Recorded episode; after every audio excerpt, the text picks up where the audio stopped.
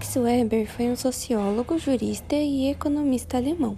Nascido em uma família com riquezas, liderada por um advogado, Weber foi educado com a rigidez da religião protestante e com o despertar do gosto pelo estudo e pelo trabalho.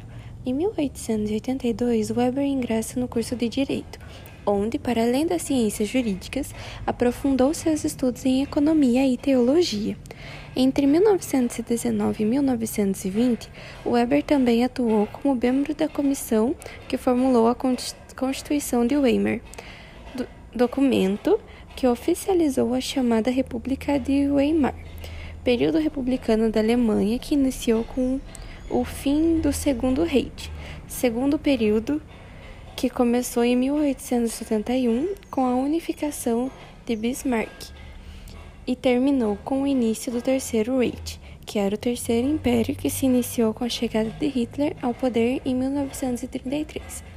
Observa-se que o estudo de Weber e o direito principalmente se davam referente à dogmática jurídica, sociologia do direito, reflexão sobre economia do direito, hermenêutica jurídica, origem do direito, e por isso ele é considerado como um autor clássico, de extrema importância na elaboração de alguns dos mais célebres conceitos utilizados na área do direito.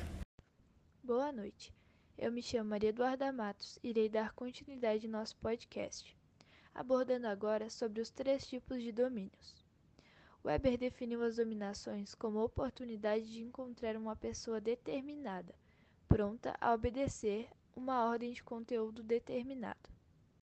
São essas a dominação legal, dominação tradicional e dominação carismática. Iniciando pela dominação legal, que é onde qualquer direito pode ser criado e modificado através de um estatuto sancionado corretamente, tendo a burocracia como sendo o tipo mais puro desta dominação. Os princípios fundamentais da burocracia, segundo o autor, são a hierarquia funcional, a administração baseada em documentos e a demanda pela aprendizagem profissional. As atribuições são oficializadas e há uma exigência de todos os rendimentos do profissional. A obediência se presta não à pessoa, em virtude de direito próprio, mas à regra, que se conhece competente para designar a quem e em que extensão se há de obedecer. Weber classifica este tipo de dominação como sendo estável, uma vez que é baseada em normas que, como foi dito anteriormente, são criadas e modificadas através de um estatuto sancionado corretamente, ou seja, o poder de autoridade é legalmente assegurado. Dominação tradicional onde a autoridade é pura e simplesmente suportada pela existência de uma fidelidade tradicional. O governante é o patriarca, ou senhor, os dominados são os súditos e o funcionário é o servidor. O patriarcalismo é o tipo mais puro desta dominação. Presta-se obediência à pessoa por respeito, em virtude da tradição de uma dignidade pessoal, que se julga sagrada.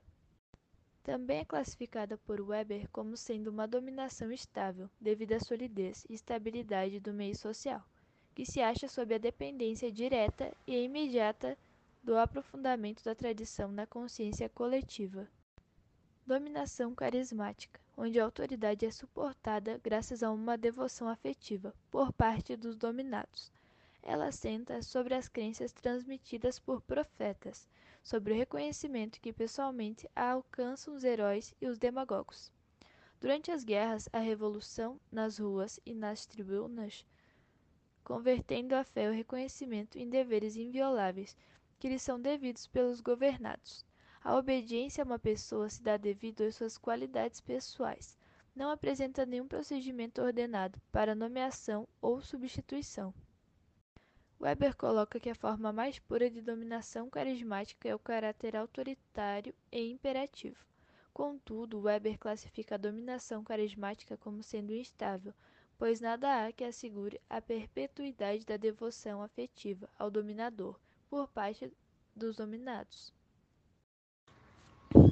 A dominação para Max Weber é um fenômeno social essencial a todas as sociedades e presente em diversas relações sociais. Para o pensador da sociologia, as relações de poder legítimas são estabelecidas em uma esfera macropolítica definida por instituições fortes, como o Estado, ou em relações sociais baseadas em construções sociais duradouras, como a tradição. Weber utiliza a noção de conceito puro, que ele considera essencial para as ciências sociais, para estabelecer os modelos de poder, teorizando três como ideais: a partir dos modelos heberianos, se torna possível uma série de analogias com os fatos sociais de todas as épocas, tornando possível a casuística sociológica. Legitimidade e legalidade são conceitos essenciais para o estudo do poder. Neste caso, a legitimidade é o fundamento do poder de uma determinada sociedade, aonde é o valor que leva as pessoas a aceitarem a obediência a algo que diz se um comando deve ou não ser obedecido.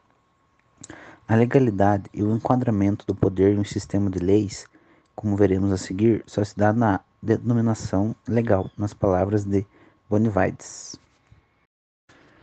Segundo Weber, a legalidade nos sistemas políticos exprime basicamente a observância da lei, isto é, o procedimento da autoridade em consonância estrita com o direito estabelecido, ou, em outras palavras, traduz a noção de que todo poder estatal deverá atuar sempre de conformidade com as regras jurídicas vigentes.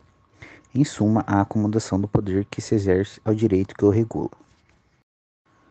O poder, para Weber, pode legitimar-se de três formas: uma estatuída, uma consuetudinária e outra afetiva, respectivamente as dominações legal, tradicional e carismática.